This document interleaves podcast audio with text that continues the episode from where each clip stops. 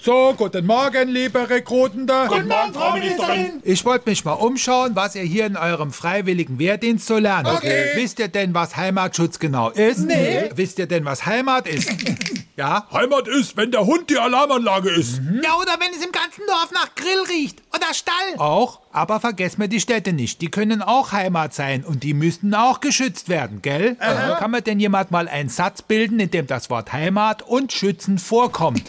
ja? Also bei uns in der Heimat ist so, meine Oma macht oft Wurstsalat, aber wir sind inzwischen alle Vegetarier, deshalb schützen meistens weg.